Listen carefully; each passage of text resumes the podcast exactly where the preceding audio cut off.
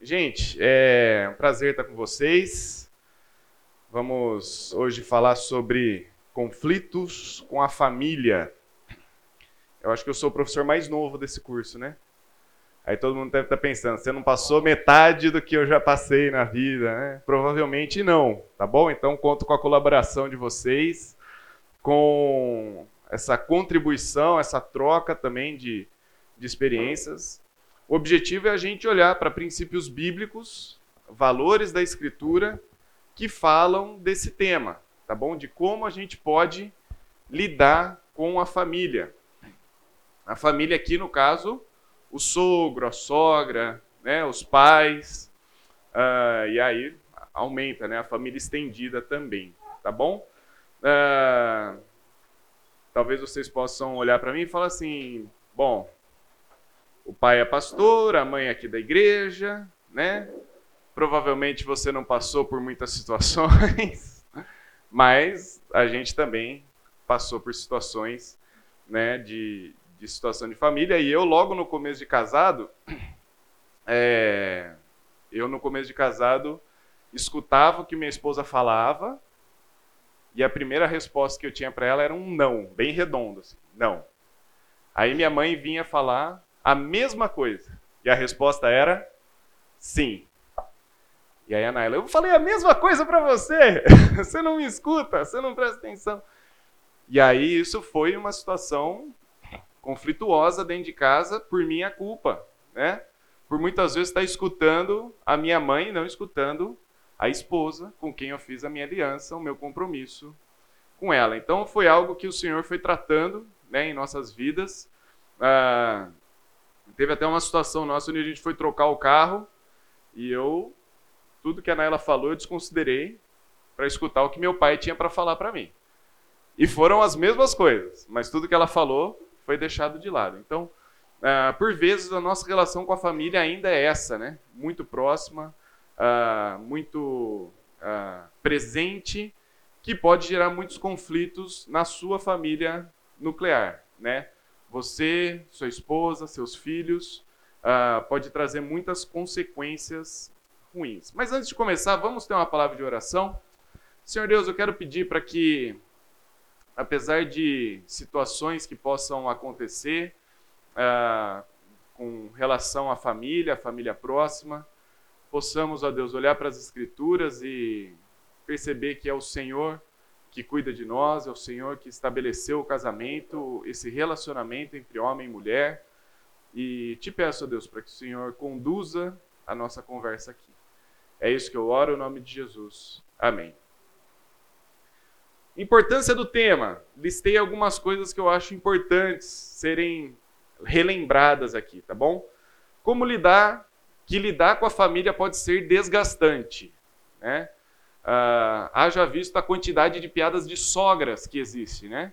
Uh, essas piadas dizem que assim, piada é uma ou duas só, o resto é tudo verdade, né?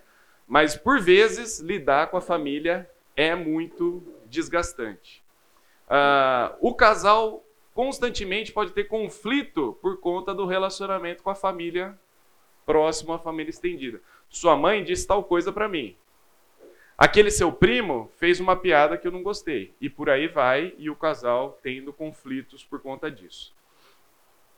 Quem aqui tem filhos sabe que, ah, por vezes, a família próxima, estendida, vai fazer as suas interferências, ou pelo menos tentar fazer interferências no modo como você cria os seus filhos, como você educa os seus filhos. Né?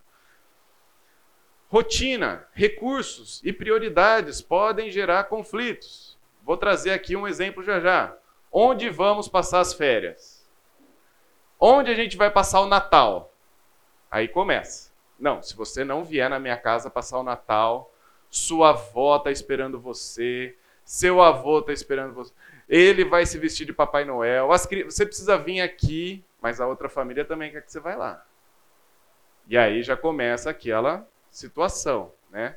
Uh, porém, também, e mais para o final da aula, eu vou ver que uh, a gente vai ver que existe sim bênção do Senhor com relação aos parentes, com relação à família próxima, tá bom? Vamos lá, nossa cultura está cheia de exemplos, por vezes, uh, caricaturados dessa relação entre o casal e a família. Alguém já assistiu algum desses dois filmes aqui? Já? Né? É, são filmes bem engraçados, ou mais ou menos engraçados, né? Uh, nesse daí da sogra, a mulher tenta acabar com o casamento do filho. Porque ela não quer que o filho se case. Olha que situação, né? E no outro é o sogro do cara, né? Que é um, um ex-militar, agente da CIA e por aí vai, né? Uh, quantos aqui assistiram esse filme aqui? Mais jovens já assistiram, né? Quem, quem tem filho provavelmente já assistiu, sabe a música de cor e por aí vai, né? Uh, esse desenho aí saiu da, na Disney recente, né? Recente, o quê? Faz uns dois anos já? Não, um ano e pouco. E o filme se passa na Colômbia, uma família uh, colombiana que vive todos na mesma casa. Então já começa aí algumas situações, né?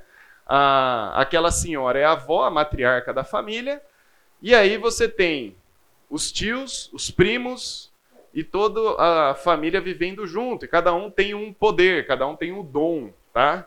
E a única que não tem dom é essa menina a principal aí da história. E vocês, gente, quem assiste o filme depois dessa aula vai perceber. É interferência da família próxima o tempo inteiro no filme. A, a interferência mínima é a menina que tem o dom de escutar, então ela escuta a mais, a, a mais fofoqueira da, da turma ali, né? Porque ela escuta tudo que acontece.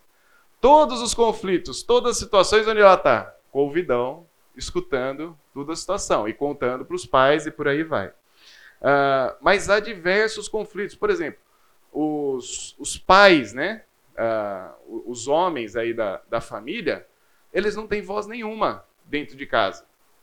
Eles não colocam limites para morar dentro da casa da sogra. Né?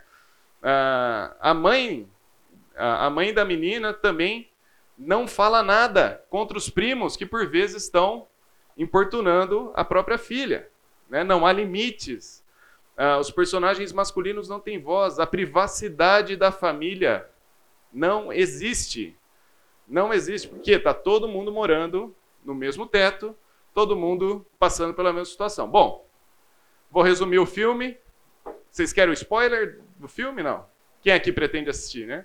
Uh, há um momento de perdão da família, uma reestruturação da casa, mas, gente, se tiver o Encanto 2, os mesmos problemas voltarão a acontecer. Por quê? Muitos deles já existiam. Interferência constante da família na situação, né? Alguns exemplos aí, né? Onde vamos nas férias? Você e sua esposa querem ir para um lugar. Seus pais querem que você vá com eles para outro lugar. E seus sogros querem que você vá para outro lugar. Para onde vocês vão nas férias? Né? Ah, como é que você vai educar o meu neto? Né? Já é assim, não é o seu filho, é o meu neto.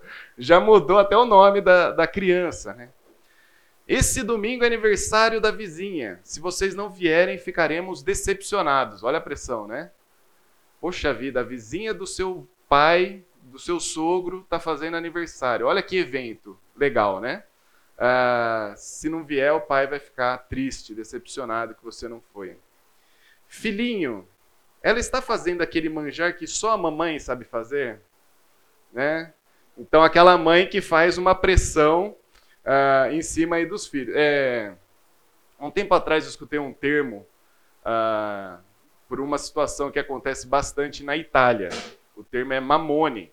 São homens adultos, por vezes casados, mas que eles passam o dia na casa da mamãe, porque a mamãe faz a lasanha, a mamãe faz o macarrão, a mamãe faz a comida que eles gostam e a esposa não faz. Então o que, que ele faz? Ele passa o dia na casa e vai dormir na casa dele. E aí no outro dia o que, que ele faz? Ele almoça na casa da mamãe, ele janta na casa da mamãe. Então ele virou o quê? O filho que dorme em outra casa, só né? Ah, essa pressão, né? E aí, tá fazendo aquela comida? Filha, conta tudo para a mamãe, né? Esperando que a filha confidencie tudo o que acontece na casa para sua mãe. Criei uma situação hipotética aqui, tá bom? Festa de casamento. Quem não passou vai passar, quem já passou não quer passar de novo, porque sabe como é desgastante, né? Uh, os noivos decidem se casar e vão acertar os seus detalhes do casamento.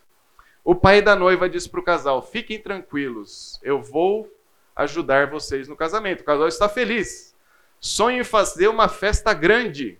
Os pais da noiva também. Já os pais do noivo não tinham grandes pretensões. Não tinham como ajudar nesse casamento. Queriam algo mais simples. O pai da noiva, porém, quer que seja o evento do ano. Bom, já deu para perceber que isso não vai dar muito certo, né? O noivo escuta dos seus pais e leva a discussão para a família da noiva, que está achando o noivo muito ingrato, uma vez que o pai vai pagar tudo. E o noivo está achando que a noiva é muito gastona. Para que gastar 100 mil, 200 mil, 300 mil reais numa festa de casamento? O casal decide que o casamento vai ser conforme a expectativa do pai da noiva. Eles não têm dinheiro para metade do que a festa vai ter. Por exemplo, massagista, chinelo, carrinho de algodão doce. E o mais importante, a banda cover do Los Hermanos. O noivo odeia Los Hermanos, mas é a banda favorita do pai da noiva. Os pais do noivo estão constrangidos, mas o grande dia chegou. A entrega dos convites. 250 convidados. 200 para o pai da noiva, 50 para o noivo. O casal não reclama, porque é o pai que está bancando tudo. E a banda cover dos Los Hermanos começa a tocar no dia do casamento. A festa vai ser dos sonhos ou a festa estranha com gente esquisita? Esse é um exemplo de interferência antes de casar, né? Ou no dia do casamento. Você está lidando com família. Cada um tem suas perspectivas, tem uma cultura diferente, veio de um contexto diferente. Há outras questões que envolvem a família, né? Quando os pais ficarem idosos, o que, que a gente vai fazer? Vamos colocar num lugar, vamos trazer um cuidador para morar dentro de casa, vamos trazer nossos pais idosos para cá. Uma situação de aperto financeiro, vamos recorrer aos nossos pais, pedir ajuda. Meus pais querem que o nosso filho fique lá no final de semana. Vamos fazer isso? Aniversário, Natal, Ano Novo. Há uma série de questões que envolve a família. Eu queria que a gente se movimentasse aqui, talvez por um tempinho, talvez de 5 a 10 minutos, para ver como é que a gente lidaria com algumas situações como essa. Essas três aí, tá bom? Os pais incrédulos querem ficar com os netos nas férias, mas cada vez que eles voltam para casa, eles estão mais rebeldes. Como é que você lidaria com essa, com essa situação, né? A sogra que é viúva não tem condições de morar sozinha, mas ela tem um temperamento difícil. O que, que você faria, né? Ah, você está com dificuldades no casamento, queria que sua mãe te desse conselhos, mas o marido proíbe. Então, talvez aí no tentar juntar assim as fileiras, rapidinho aqui só, tá bom? Pensa aí, como é que vocês resolveriam alguns desses conflitos aí. De cinco, cinco minutinhos aí, sejam bem, bem diretos, bem específicos, tá bom?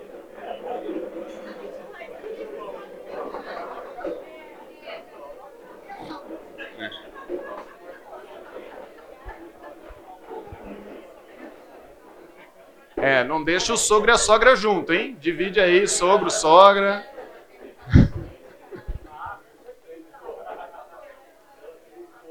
Vamos lá, gente. Sejam bem diretos, específicos, tá bom? Cinco minutos aí, sete minutos no máximo, beleza?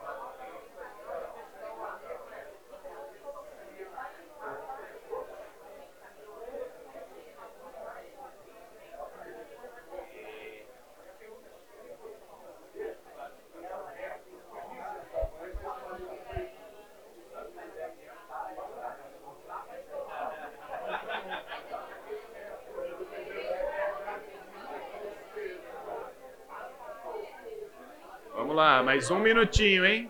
Mais um minutinho.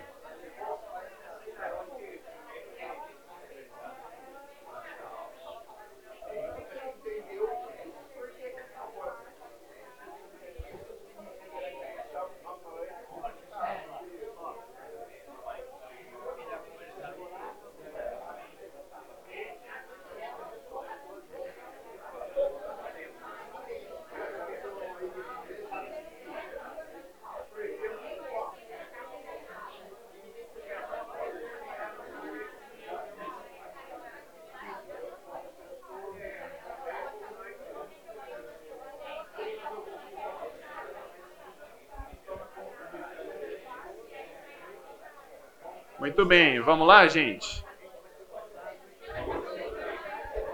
Não deu tempo, depois não vai dar tempo aqui também. Vamos lá. Quem quer compartilhar esse primeiro aí, ó? Quem quer compartilhar esse primeiro? Ó, ah, a Jaque quer compartilhar. Vai lá, Jaque. Peraí, só deixa as cadeiras ajeitarem aí.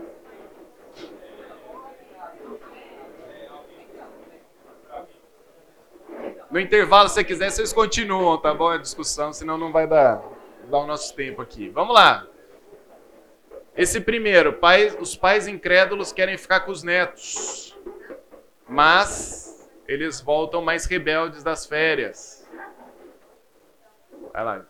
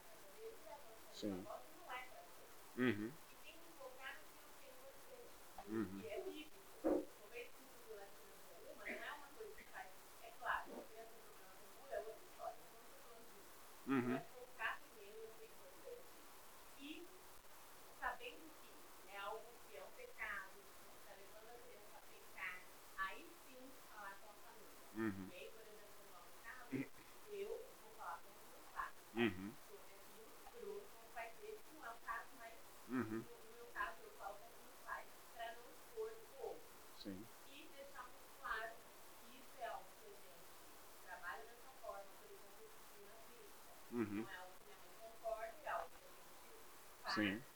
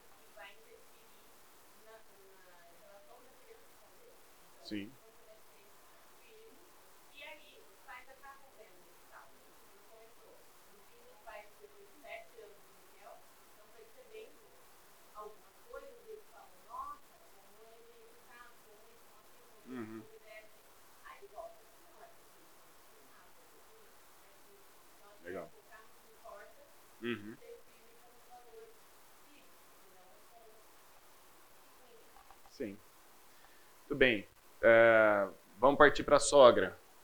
A sogra. Quem, alguém gostaria de compartilhar o que discutiram aí no grupo? Alguém chegou nesse ponto aí, não?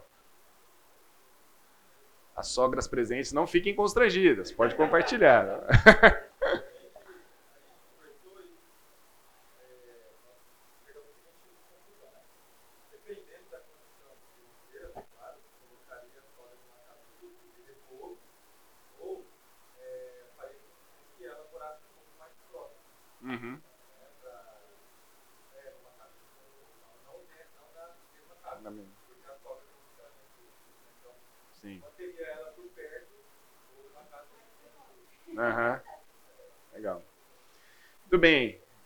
último aí, alguém chegou nele?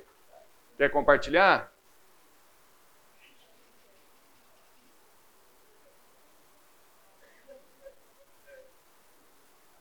Nós chegamos a discutir isso ontem, Aham. e nós achamos assim, tá? Ele não quer que compartilhe com a mãe, ok. Então, eh, se está com dificuldade, pode ficar conselho com alguém. Sim. Ele tem que definir alguém, tem que buscar conselho. Uhum. Empurrar com a barriga nunca vai resolver nada. Exato. Só vai adiar e Uhum. aumentar o problema. Uhum. Então, é, eles têm que entrar no acordo e tá bom. Então, com quem nós vamos procurar conselho? Legal. Prazo, data, para resolver. Exato.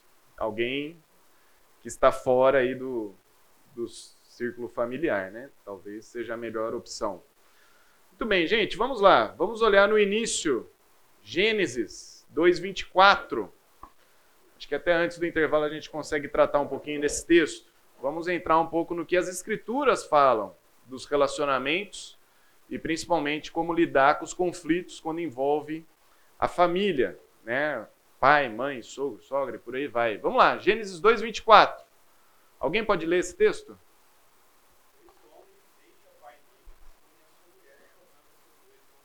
Muito bem. O que, que te chama a atenção nesse texto? Deixar pai e mãe. A aula é sobre isso, né? Deixar pai e mãe. O que mais? Vocês não acham curioso? Hã? Especificamente o homem, deixa pai e mãe. Vocês não acham curioso esse texto ser para Adão? Ou só eu que penso isso? Adão tinha pai e mãe? Por que, que esse texto está aqui? Não podia estar depois? Não podia ser para os filhos de Adão? Ó, Abel, deixa pai e mãe, se une a sua... Por que, que esse texto está aqui? Adão de acabar de receber a esposa, né? Acabou de receber. E aí?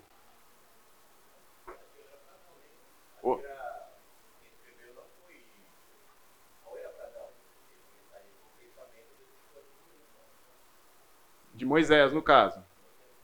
Seria um comentário quase de Moisés. Alguma outra opção? Uma orientação para as próximas gerações, né?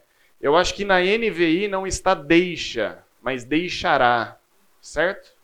A NVI está deixará pai e mãe, o que muda um pouquinho, porque já dá essa ideia de um princípio que Deus estabeleceu aqui. Adão, você não tem pai e mãe, mas seu filho vai ter. Então já deixa esse princípio aqui. Esse princípio já está estabelecido, mesmo com Adão e Eva não tendo um pai e uma mãe. Fez sentido o que eu falei, não?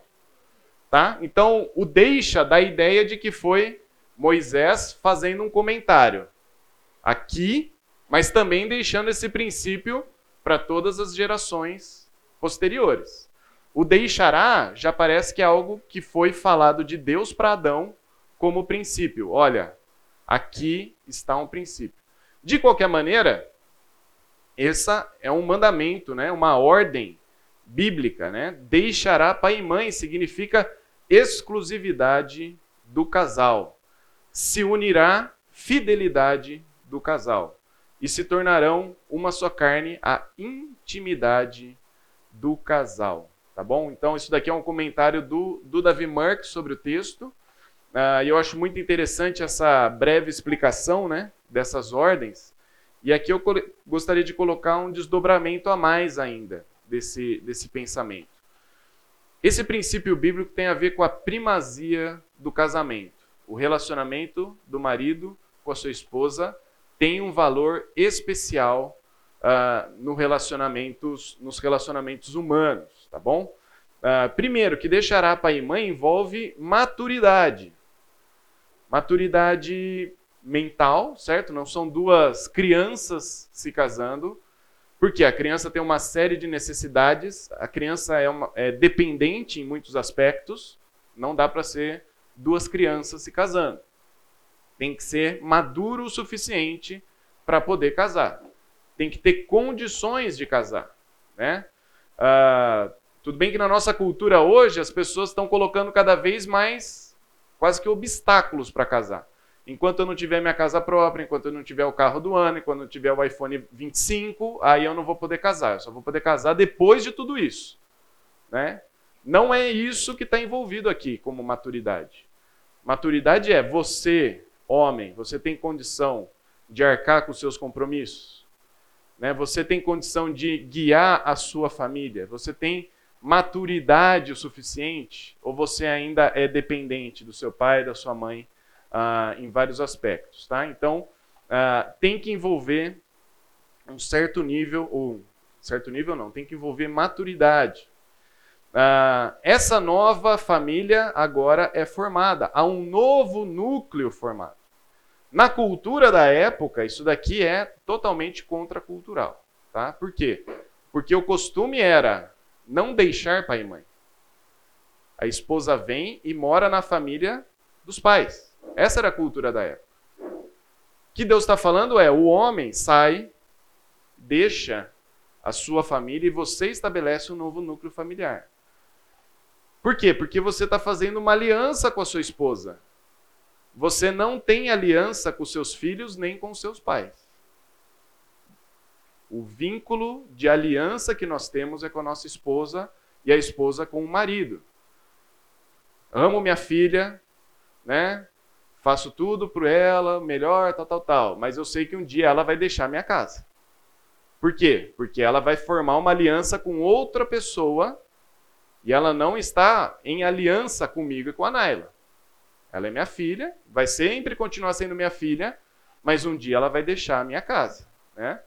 Ah, então, essa busca por independência financeira, emocional, social e física do casal com a família. É isso que envolve essa primazia do casamento. Então, por vezes, é físico mesmo. Nós iremos casar e iremos para outra cidade. Não ficaremos mais próximo aqui, não ficaremos perto aqui do papai, da mamãe, sobre, não, a gente vai para outro lugar, né? Ah, é isso que envolve deixar pai e mãe. Você está formando um novo núcleo familiar uma nova família está sendo formada e essa daqui é onde você tem aliança. Você, sua esposa com Deus, né? Seus pais, seus sogros. Ah, mas a gente queria que você morasse aqui no puxadinho aqui de casa, no fundo. Gente, há exceções, tá? Poxa, é, fomos despejados da nossa casa, estamos passando por um problema financeiro e o pai e a mãe falam: venham morar aqui por um tempo, beleza. Colocando limites, ótimo né? Ah, tem um tempo para chegar, daqui a tantos meses eu vou sair daqui. Por quê? Porque a minha prioridade é meu núcleo familiar, né? Ah, não tá legal, não tá legal morar debaixo da casa do meu pai, tal. Ah, onde a gente vai? A gente vai morar, não sei aonde, num bairro distante. Melhor, melhor fazer isso do que ficar dentro da casa do pai, do sogro, tendo conflito constantemente. Então, objetivo, a primazia sempre é do casamento. Esse é algo que o casal tem que estar muito bem alinhado e mantendo sempre uma comunicação constante um com o outro, né? Nós temos prioridade. Onde a gente vai passar férias? Não. Ah, meu pai quer que a gente vai viajar. O que nós vamos decidir? O que nós, como casal, vamos fazer? Né? Em casa a gente já decidiu que Natal é com os meus pais, Ano Novo com os pais da Naira. Né? Ah, mas esse ano não vai ser. Tal, tal, tal. Podemos mudar, obviamente. Mas quem que vai decidir isso? Eu com a Naila a gente tem que decidir isso. Vai mudar? Vai mudar. O que, que vai ser melhor para a nossa família? Ah, vai ser melhor para a nossa família fazer como era antes. Então tá bom, então vamos fazer como era antes. Você avisa os seus pais, eu aviso os meus pais, e a gente vai decidir assim, né? A primazia é do casamento, né? A primazia do casamento. Ah, quando a Valentina nasceu, a gente foi buscar conselhos com várias pessoas sobre vários assuntos e nós comunicamos muitos deles para os avós, como iria ser criado, igual a Jaque falou, né? Se a disciplina, se a Valentina for rebelde, ela vai ser disciplinada, vai ser disciplina física. Vocês já estão atentos a isso, vocês vão saber disso. Ah, mas oh, coitadinha. É assim que a gente vai criar, né? Então, essa é a nossa decisão familiar. Vai ser assim que a gente vai uh, educar, né? Rotinas, disciplinas, tudo mais, né? Isso daí vocês alinham como casal, certo? Uh, projetos, férias, a primazia do casamento. Ah, nosso pai quer não sei o quê. Não, a gente vai ter um tempo só nosso. As férias esse ano vai ser só eu, você e a Valentina. Pronto. Né? Mas meu pai, minha... tudo bem, podemos pensar, conversar, mas a, a, a decisão principal está dentro do casamento. Algum comentário, gente, desse texto? Algum alguma coisa que vocês enxergam aí além disso? Só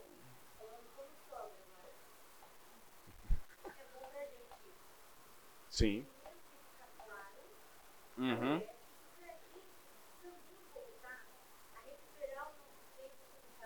Sim.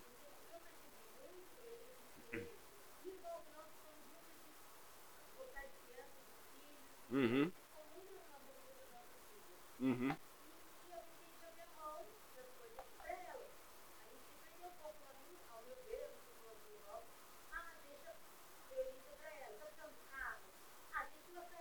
Uhum. Uhum.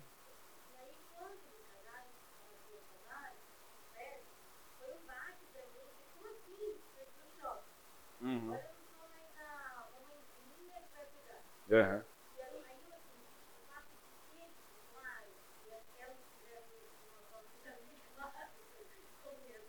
Uhum.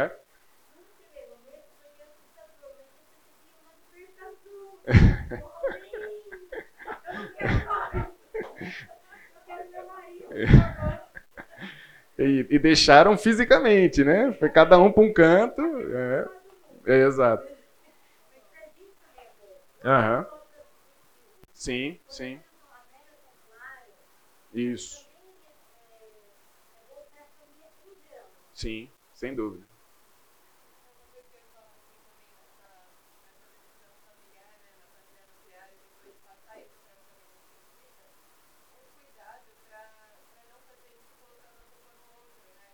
Ah, sim.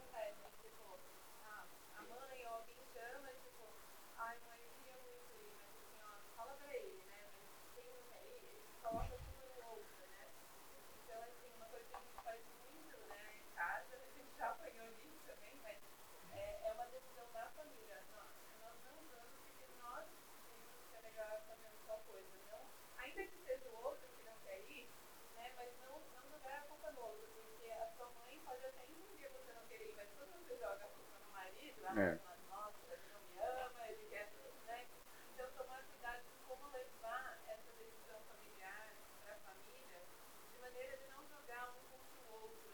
É. Por quê? Porque você acaba formando na cabeça do sogro, da sogra, uma imagem. Ah, o, ai, não, não, precisamos tratar ele melhor. Ou não, o que, que a gente está fazendo de errado? Porque ele nunca quer vir, tal, tal, tal. Não, é uma decisão familiar. Hoje nós não vamos. Vamos outro dia, né?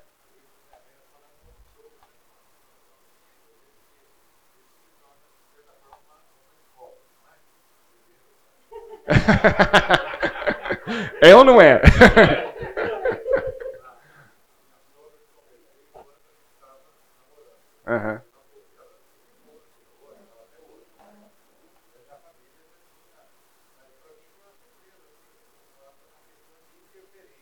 Uhum. Uhum. Uhum.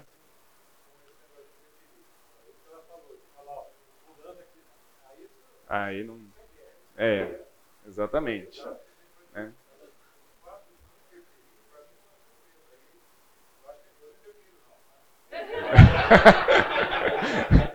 eu, eu vi. Eu vi super. O, o David estava tranquilo de falar, não. nem sou.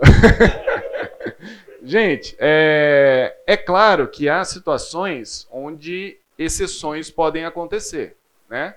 Você, recém-casado, passou por uma situação de desemprego e seu pai acabou de ganhar uma promoção e está soltando dinheiro pelos bolsos e você está desempregado. Gente, você não vai recorrer ao seu pai para um momento de ajuda, de emergência? É melhor talvez recorrer a ele do que a um banco, do que. Vou fazer propaganda, viu, Crefisa? Mas continua aí, tá bom? Ajuda o Palmeiras aí. Você vai numa Crefisa e você, e você não pensa em falar assim, pai, você me empresta um dinheiro? Estou passando por um momento de dificuldade, tal, tal, tal. Isso não é contra o mandamento bíblico. Contra o mandamento bíblico seria se você ainda ganhasse a mesadinha do seu pai, ainda ficasse lá debaixo da casa do seu pai, sem projeto ou plano de você ter a sua família. E aí seu pai começa a interferir, né?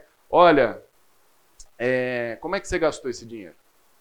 O que, que você comprou no mercado? Por que, que você comprou esse papel higiênico e não aquele? Opa, pera lá. Meu pai não tem que saber que papel higiênico eu compro não.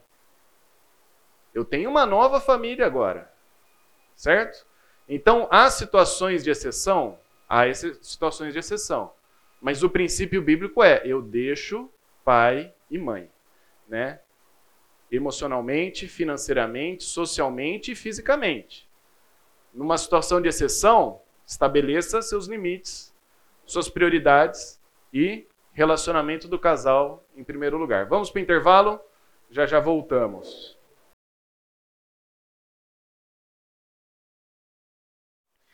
Muito bem.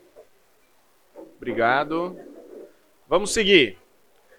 Provérbios 29, 25 diz assim: Quem tem medo ou temor, né? De, dos outros, ou quem tem temor a homens, cai numa armadilha mas o que confia no Senhor está seguro. Uh, Provérbios trata muito essa, essa comparação, né? Do temor ao Senhor, os benefícios que traz. A reverência ao Senhor, os benefícios que traz, né?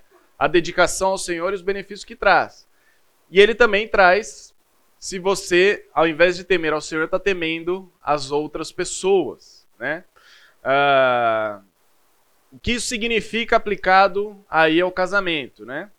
Será que nós temos vivido numa situação de ter medo do que a família vai pensar, do que os pais vão pensar, do que os sogros, do que os parentes vão pensar?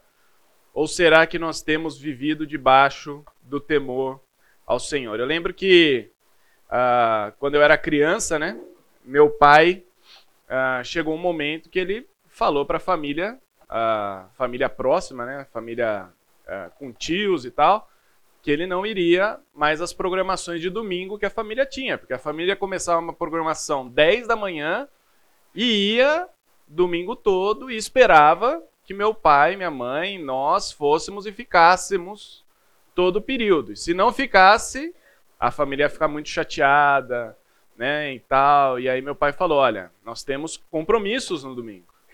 Nós temos responsabilidades de domingo. Então eu sei que vocês estão querendo, mas nós não vamos. E imagina, né? Ah, o tanto de piadinha que ele não escutou, o tanto de gente falou: nossa, vocês vão virar esses crentes, bitolado, vão abandonar a família, papapá. Por quê? Porque ele falou: eu vou temer ao Senhor. Eu tenho compromissos ao domingo, tenho responsabilidades ao domingo, meus filhos precisam ir aprender da palavra do Senhor junto com outros, outras crianças. E aqui, aqui isso não vai acontecer. Então, eventualmente, pode acontecer de eu ir lá, passar, ter um tempinho, mas a regra geral é que meu compromisso de domingo está sendo ir na igreja. Não está sendo ter é a festa. Porque, gente, todo domingo vai aparecer alguma coisa, né? Ah, um dia é Fórmula 1. No outro é o Parmeira que vai jogar essa hora. No outro é o almoço da família. No outro é aniversário. Quem tem família grande, então, é todo domingo vai ser aniversário de tio, aniversário de primo, e se você for alguém temeroso aos homens, provavelmente você vai ficar com medo de dizer não. Ó, oh, nós não vamos nesse aniversário. Ah, mas é a vizinha nossa. Eu sei, é a vizinha, mas a gente não vai. Ah, mas ela vai ficar chateada. Gente, a gente tem um compromisso. Não sei se vocês vão entender ou não, mas nós temos um compromisso, né? Ah, só voltando aqui às situações, né? O convite ele não tem nada de errado. Por exemplo, você vai sair aqui da igreja e recebe um convite para almoçar na casa do seu sogro, da sua mãe, do seu pai, enfim, né? E aí? Tá errado o convite? O convite não tem nada de errado. Mas há duas atitudes no seu coração que podem ser erradas. A primeira atitude do seu coração é: se eu dizer não para minha mãe, ela vai ficar tão chateada. Isso já indica um temor aos homens, né? Essa chateação, ai. Outra você pode falar, mãe, pai, sei que vocês podem ficar chateados, mas eu tenho um compromisso hoje, eu não vou poder ir almoçar com vocês. Né? Ou nós decidimos como casal que hoje não vai ser um bom dia. Né? Talvez é algo que você tem que trabalhar no seu coração. A quem eu estou temendo? Né? Lembra que se a primazia do casamento, o relacionamento seu com a sua esposa, é esse relacionamento que tem que ser priorizado. Né? Uh, não os compromissos que vão surgir, vão surgir muitos. Né? Uh, então, é isso. Alguém gostaria de comentar alguma coisa nesse princípio? Oi? Não sei. Ah, ela já falou. Pode falar, Claudinha.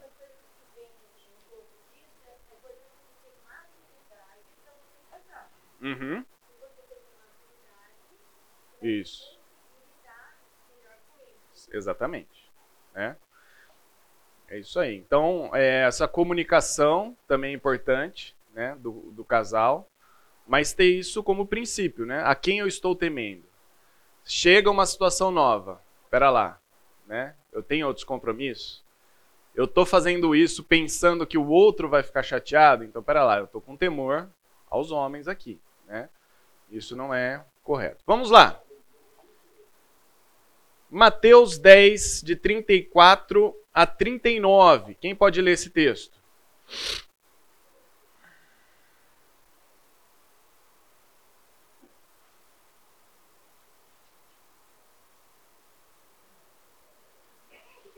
Mateus 10, de 34 a 39.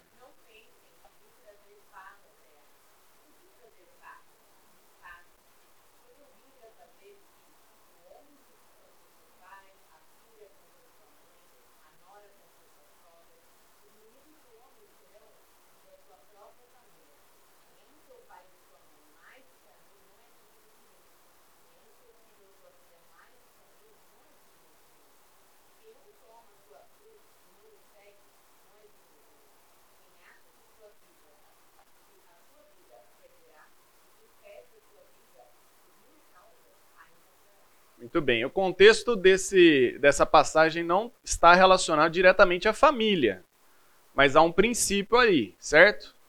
Qual que é esse princípio? Seguir a Jesus é custoso. há um custo em seguir Jesus, né?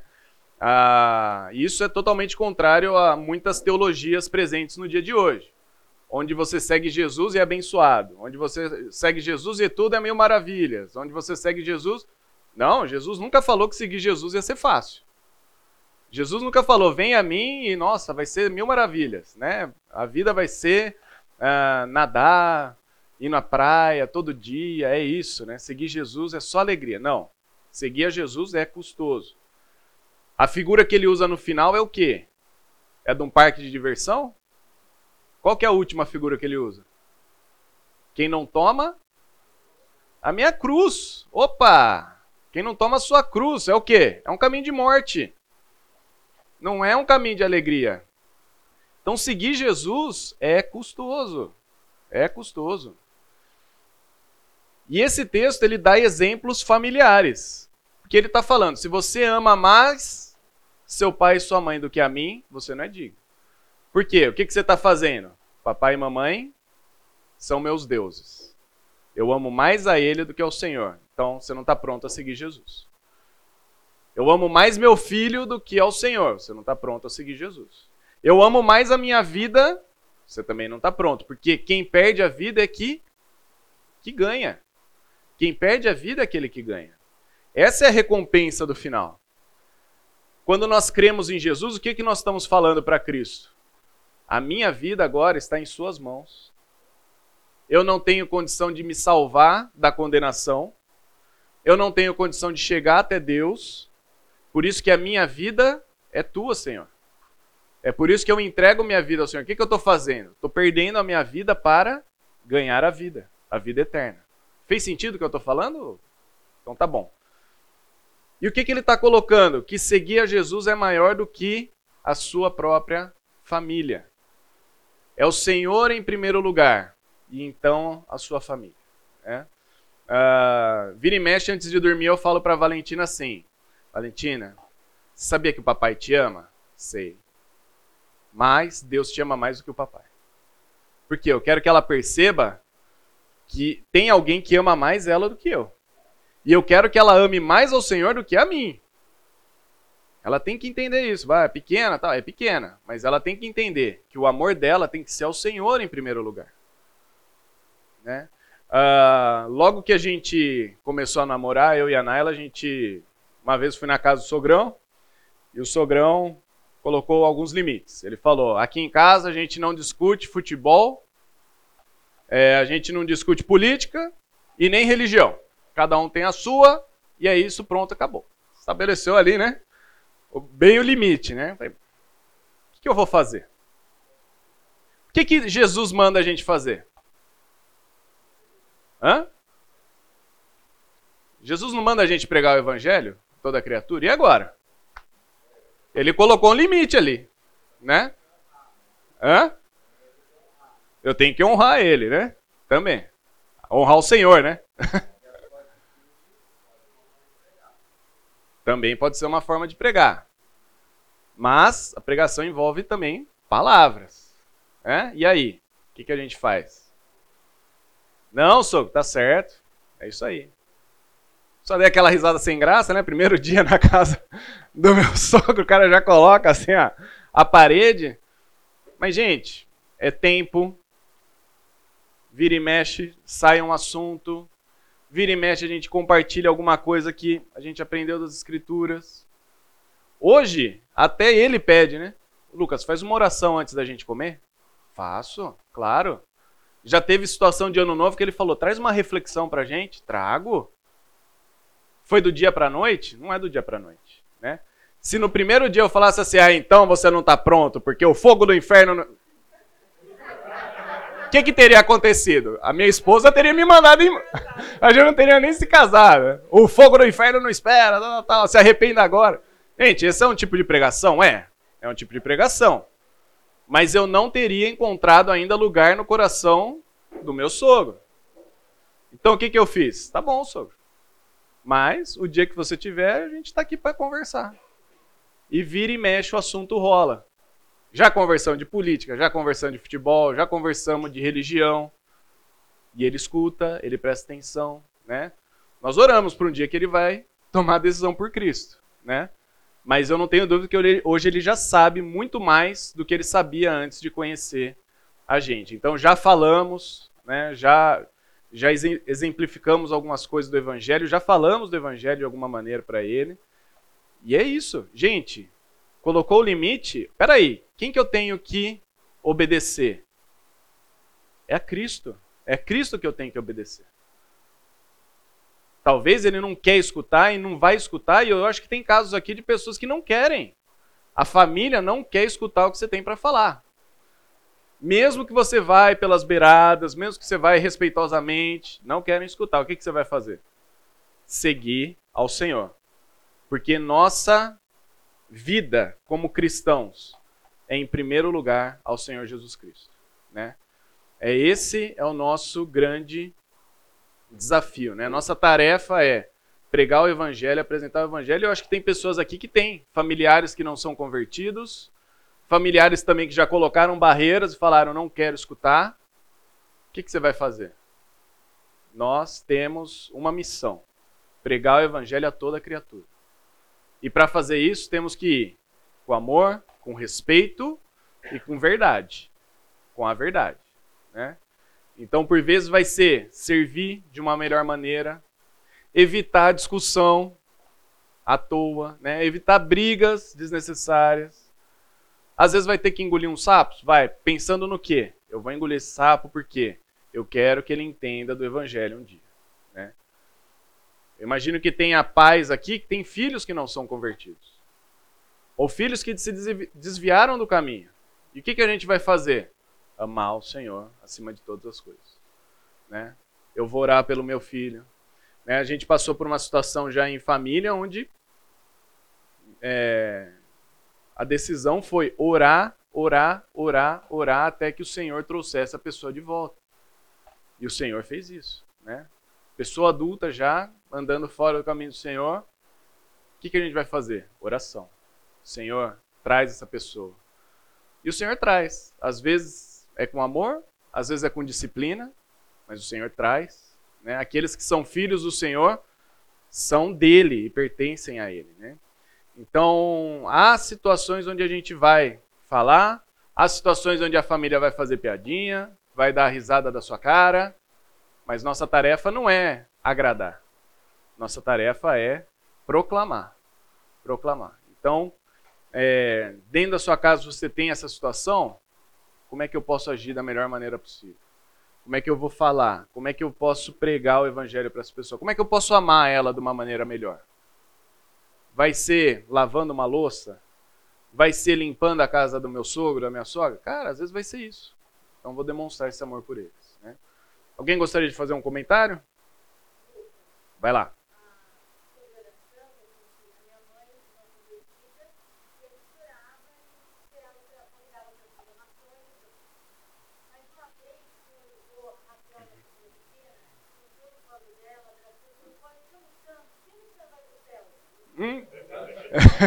Foi direta essa, hein?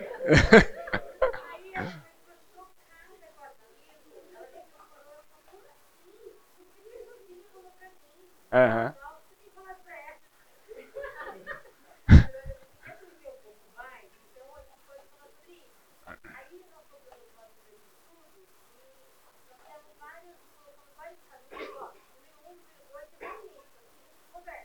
Uhum. Marcação.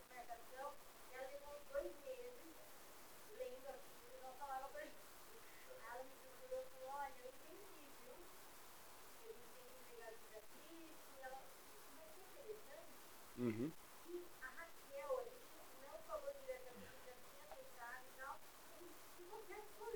Uhum.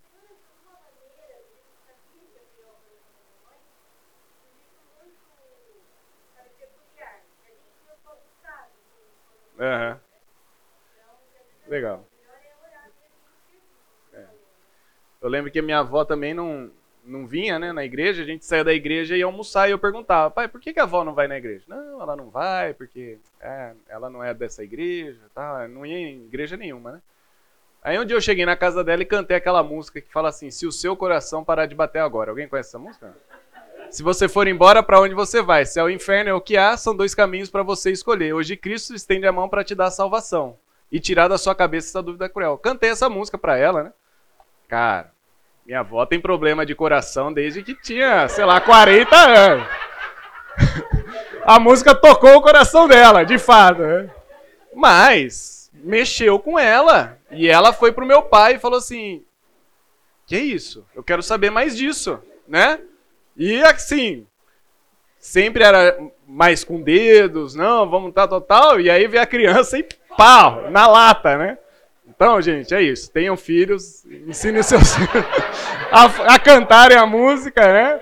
Mas é isso, é, é, interessante, né? A gente passou a situação com a Valentina muito engraçada. A vizinha do, de frente levou ela a fazer um passeio e ela voltou e, e o rádio estava ligado e ela começou a falar assim: não tem música de Jesus no seu carro?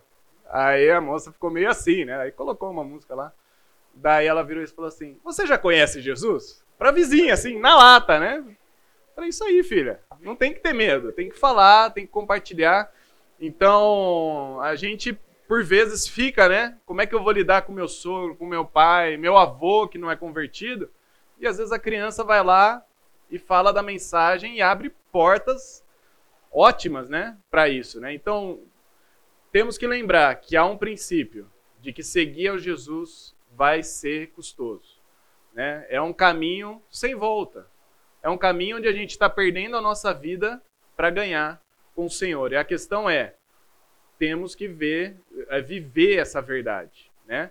Ah, quando decidimos ir para o campo missionário, era uma decisão nossa como família. Nós estamos indo para lá. Né? Ah, mas tem shopping, lá tem hospital, você vai comer jacaré, você vai ter isso, vai ter aquilo. É decisão nossa como família.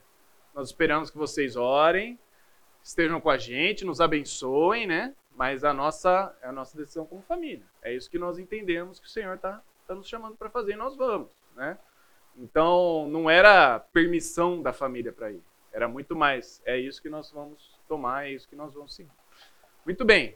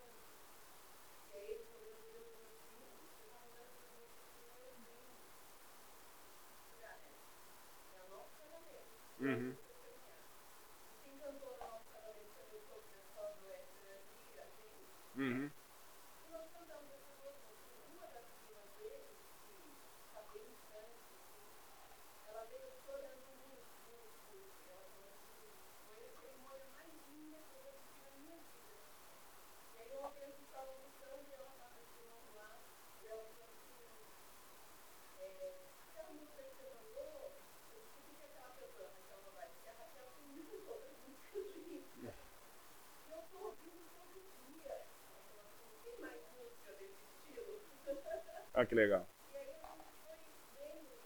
Uhum.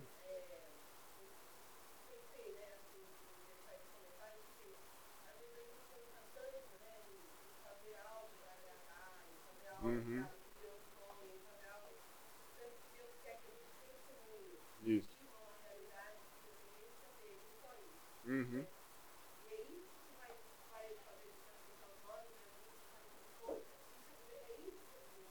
Uhum.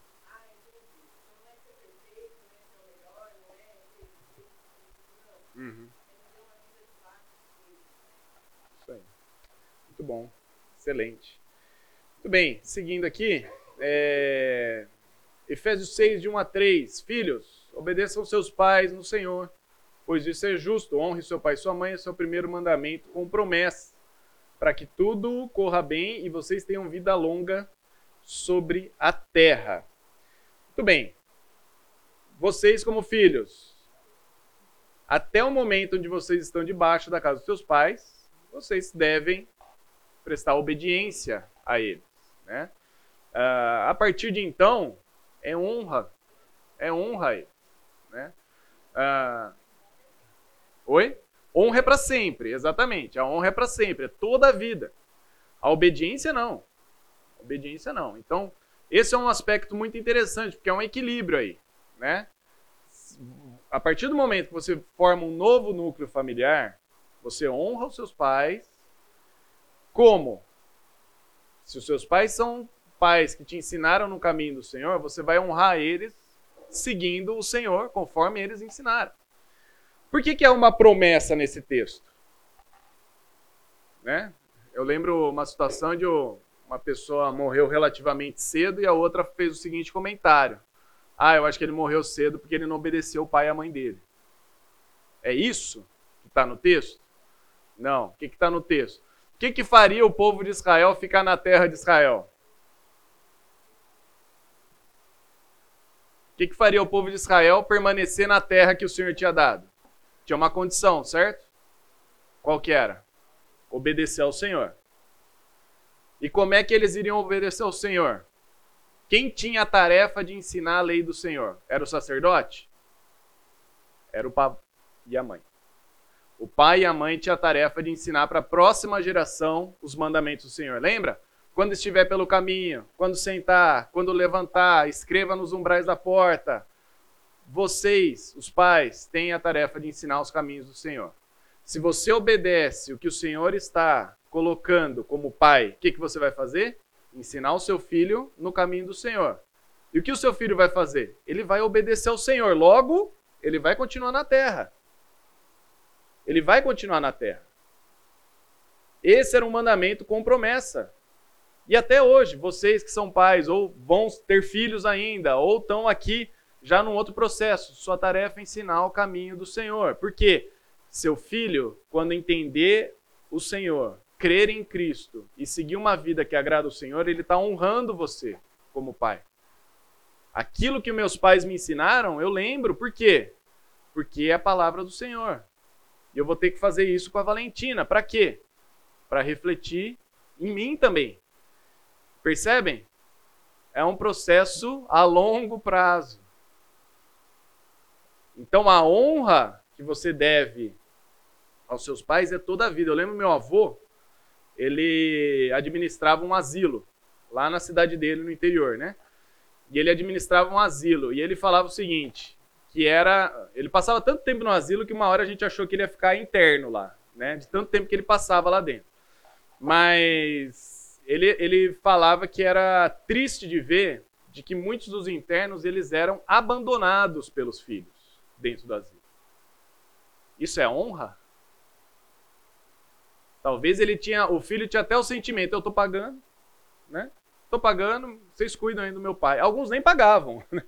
Largavam e abandonavam os, pais mesmo. Então, isso não é honra aos pais, né? Existem pessoas que têm condição de trazer para dentro da casa, né? Tem outros que podem construir um puxadinho e deixar o pai, a mãe numa situação dessa, ou mesmo colocar numa casa de repouso, né? Existem cuidados às vezes especiais, vai ter que trazer, contratar um enfermeiro, enfim. Como é que você vai tratar com honra seu pai e sua mãe? Né? Quando eles chegarem na feliz, como é que você vai tratar com honra hoje? Às vezes seu pai tem um conselho importante para te dar. E você escuta vários conselhos, menos o seu pai e da sua mãe. Não, esse daí eu não escuto. Isso é honra com pai e mãe? Então, escutar um conselho é diferente de você obedecer o que seu pai e sua mãe têm para falar. Porque agora você já é um adulto, casado. Mas honra é saber escutar, saber falar, tá certo, vou considerar o que você falou.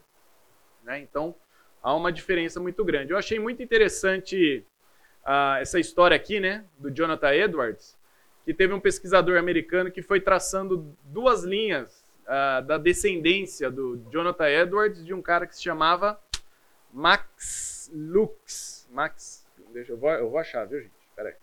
É, Max Jukes, tá?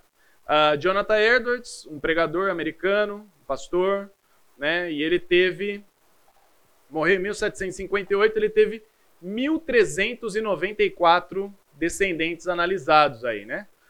13 foram presidentes de universidade, 65 foram professores de faculdade, 30 juízes, 100 advogados, 60 médicos, 75 oficiais militares, 100 pastores, 60 notáveis escritores, 3 senadores, 80 pessoas em cargos altos de governo e um vice-presidente. O que, que a gente vê aqui? Esse princípio. Estou ensinando a palavra do Senhor para o meu filho, meu filho para o meu neto, para meu, neto, meu bisneto, por aí vai, né? Ah, é claro, devem ter pessoas que se perderam nesse meio tempo, obviamente, né? A gente está traçando um paralelo. Agora, Max Jukes, que foi um alcoólatra da época do Jonathan Edwards, também teve sua linha traçada. Ele teve só 540 descendentes analisados, quase mil a menos do que o outro. O que, que significa isso? Significa que seu nome foi bem reduzido. Provavelmente logo acabou. 310 morreram como indigentes 150 criminosos, 7 assassinos, 100 alcoólatras e boa parte das mulheres foram prostitutas. Então, você vai ver muitas vezes o ensino da palavra do Senhor na outra geração, depois na outra geração. Talvez aqui alguns de vocês são a primeira geração de pessoas convertidas ao Senhor. Poxa, meus pais erraram comigo. Então, ensine a palavra do Senhor para os seus filhos. Ah, meus pais ensinaram boas coisas para mim, porque eles já eram convertidos. Vou ensinar boas coisas para o meu filho, da palavra do Senhor, né? Então, isso vai trazer honra, certo? Vou correr um pouquinho aqui, que senão não vai dar tempo. Mas também a gente falou bastante de alguns problemas, conflitos com a família, mas a gente tem que entender que também há privilégios de ter a família, sogros, sogras, pai, mãe por perto, né? ou pelo menos uh, ter um bom relacionamento com eles. 1 Pedro, Tito e Provérbios ensinam a gente a, a, a cuidar, a, a escutar os mais velhos e a olhar o exemplo dos mais velhos para ações práticas da vida. Então imagina aquela pessoa que conhece você, né? conhece você desde criança, que sabe o que você pensa, o que você fala, e ela pode te dar um conselho, te ajudar, você poderia escutar essa pessoa, né? E essa pessoa é o seu pai, sua mãe, que te conhece. Né? Então é um privilégio poder escutar de pessoas mais velhas as experiências que eles já passaram. Né? Sentar, olha, como é que foi no começo da vida de casal? Ah, foi assim, assim, assado. Ah, legal. Tem princípios que você pode aplicar para sua vida, tem outros que você vai falar, não é assim que eu e a minha, minha esposa vamos decidir. Mas Tito ensina, por exemplo, as mulheres mais jovens a aprender com as mais velhas. E às vezes ela pode aprender com a sogra, com a mãe, né? ela pode aprender com outras mulheres mais velhas da igreja. Né? 1 Pedro fala com relação aos homens, né? escutarem os mais velhos. Então, poder contar com a experiência e a vida das pessoas mais velhas. Então, você que já não tem o filho dentro de casa, você continua com um papel relevante. Né? Não mais de educá-los, não mais de esperar a obediência deles, mas vocês que são mais velhos têm a oportunidade de poder compartilhar as experiências do que o Senhor fez na sua vida, em diversos momentos da sua vida, poder dar sábios conselhos, poder ajudá-los em alguma necessidade. Ah, meus filhos não querem nem saber de mim. Bom, tem um monte de gente aqui na igreja jovem, recém-casado, que às vezes está precisando de conselho. Né? Então, isso são oportunidades e privilégios, tá bom? Uh, algum comentário aqui? Então vamos seguir. Outra oportunidade, né? Provérbios 17, 6. Quem pode ler esse texto aí?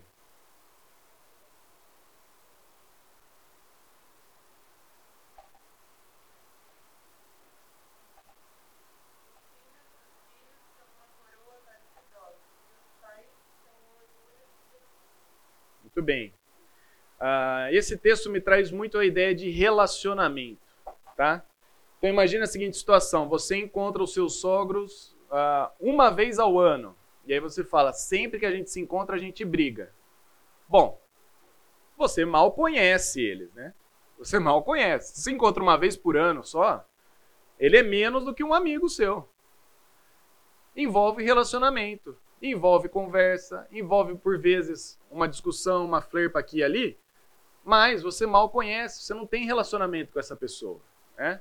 Como é que você pode ter um bom relacionamento com a família? Por vezes vai ser conhecendo a família, tendo tempo, gastando tempo. Né? Então, a gente faz isso, né? Com amigos. Né? Ninguém aqui nasceu do dia para noite e falou assim: e aí, quer ser meu amigo? Quero, pronto, melhores amigos para sempre. Né? Ah, você não fez isso com a sua esposa, né? Vamos casar? Não. Você faz? Você vai, chama para um sorvete, aí começa a namorar e aí vai, até decidir casar. Agora, ninguém aqui também vai esperar que automaticamente, depois que você colocou aliança, seu sogro vai ter um ótimo relacionamento com você. Por quê? Vocês ainda estão se conhecendo. Então, isso envolve relacionamento, tempo, né? Eu acho que envolve muita humildade para você, como, como casal, como família, né? Cara, quero conhecer mais. E talvez aqueles que já são no, no segundo momento, né, já é o, o sogro e a sogra, é, também né, ter oportunidade, olha, vamos almoçar junto hoje? Vamos ter um tempo junto? Vamos, sei lá, fica aqui, hã? Vamos no Sans Club, né? Passei que a, a Naila e minha mãe adoram fazer, no Sans Club. É, é o tempo sogra e nora juntos, né? Gente, graças a Deus por isso. Não é, não é a minha. Né? É, e apagou tudo aí. Aí, ó. Senhor, pá. É, então, a oportunidade de conhecer, crescer em relacionamento. Lembrando que o bom relacionamento com a família não é por sua força ou sua boa vontade, mas é porque Cristo fez isso por você. Então, se você tem um relacionamento com Cristo e ele te ensina a amar o próximo, esse amor ao próximo não é algo natural seu. Mas esse amor ao próximo é baseado em que, que Cristo fez por você. Cristo te amou sacrificialmente. E você tem que amar o próximo. Ou seja, onde que eu vou pegar o exemplo de amor?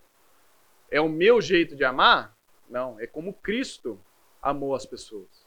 É assim que eu tenho que amar meu sogro, minha sogra, meu pai, minha mãe, né, a família estendida, é assim que eu vou ter que amar.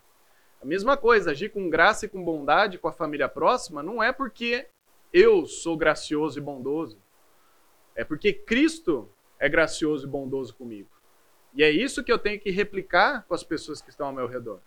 Né? Então, não espere do outro. Ah, eu só vou agir com respeito com meu sogro a partir do momento que ele me respeitar. Cristo nunca ensinou isso.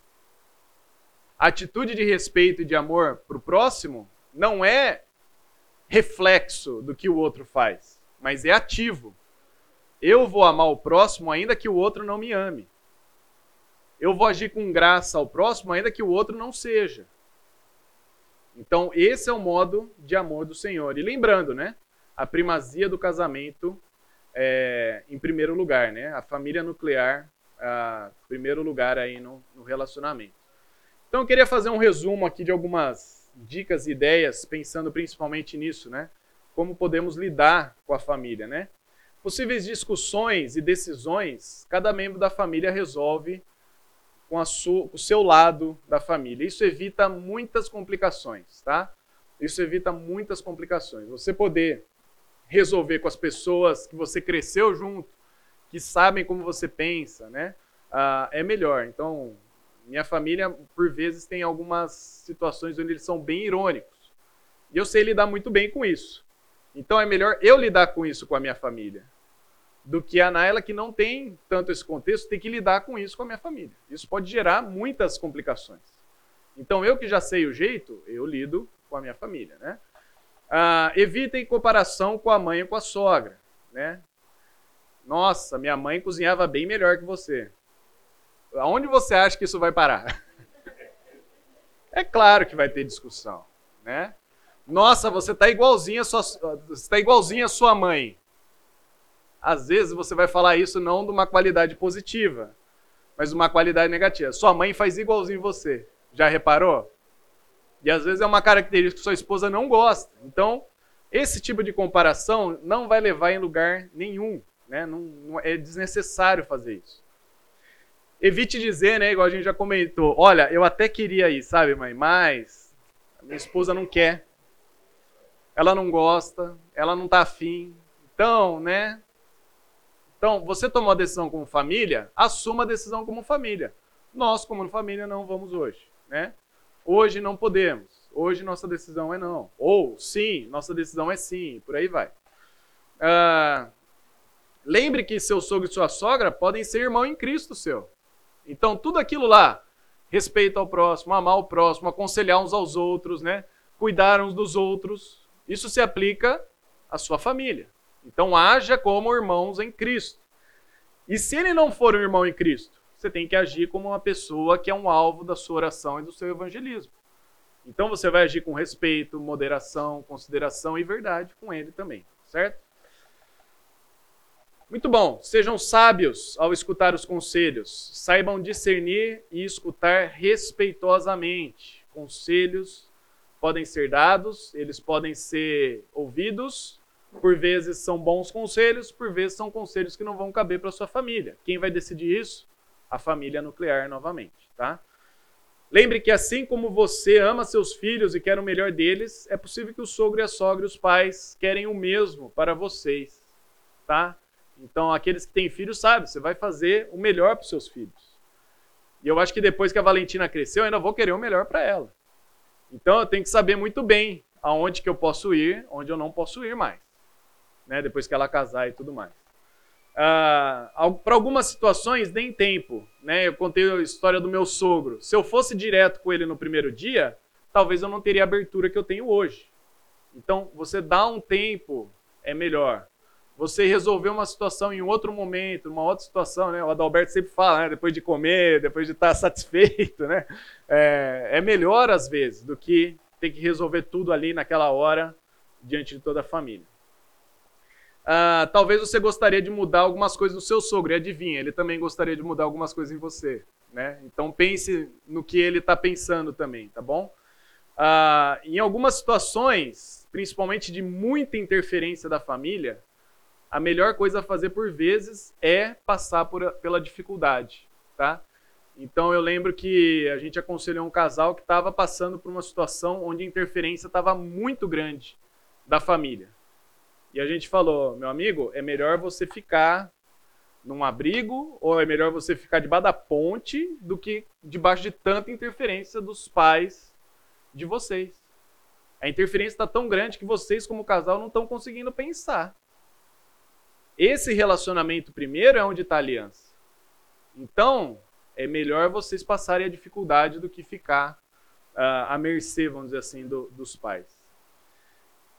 Concluindo, pratique a boa comunicação como casal. Né? Acho que isso é uma prioridade que o casal tem que estabelecer. Onde nós estamos, o que nós queremos, para onde nós vamos. Né? E ajam como Cristo agiu, testemunhando e vivendo para a glória dele com a família. Vamos orar? Senhor Deus, sabemos que o, por vezes o conflito com a família pode acontecer. Ah, nos ajude, a Deus, a lidar com essa situação de uma maneira que venha honrar ao Senhor, glorificar ao Senhor, que pessoas venham perceber que nós somos um povo diferente, um povo que ama ao Senhor, que vive para o Senhor, um povo que nega a si mesmo, que toma a sua cruz, que perdemos a nossa vida para ganhar algo muito melhor que isso possa ser refletido com os pais, com os sogros, com a família estendida, com outros familiares, que o Senhor nos conduza para sermos o povo do Senhor em meio à família. É isso que oramos no nome de Jesus. Amém.